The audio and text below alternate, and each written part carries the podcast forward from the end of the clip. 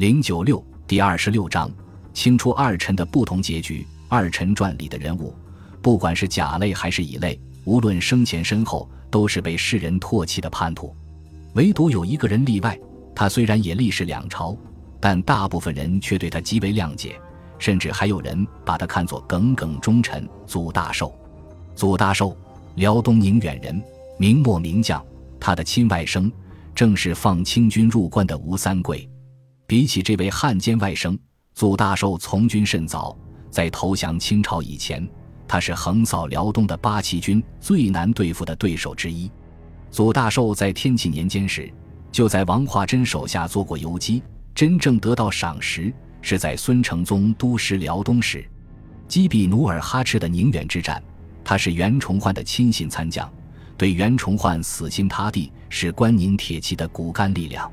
袁崇焕督师寂辽后，祖大寿被任命为前锋将军。后来袁崇焕被汉奸，祖大寿起先一气之下率军回到辽东，在孙承宗的劝解下，才重新回师救援。与解围京城的战斗中身先士卒，在当时明朝军中，他是出了名的作战勇敢且极重义气的角色。对这样的角色，皇太极也极为欣赏。崇祯三年。公元一六三零年得大凌河之战，祖大寿受命在大凌河筑城。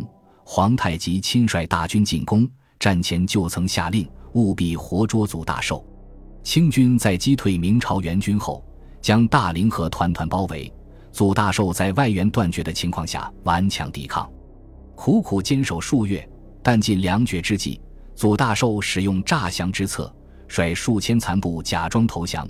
又忽悠皇太极说可以帮他劝降锦州守将，皇太极果然中计。祖大寿到锦州后，反而留守锦州，继续和清军作战，直到十年后的松锦战役，洪承畴全军覆没后，祖大寿坚守锦州，最终兵败被俘。对这个忽悠过自己的人，皇太极格外宽容，再次极力招降。这次走投无路的祖大寿选择了归顺。被委任为总兵，但他很快就以生病为由请求辞官。此后十多年，他一直以总兵官衔在家闲住，直到公元一六五九年病逝，终其一生未给清王朝打一仗。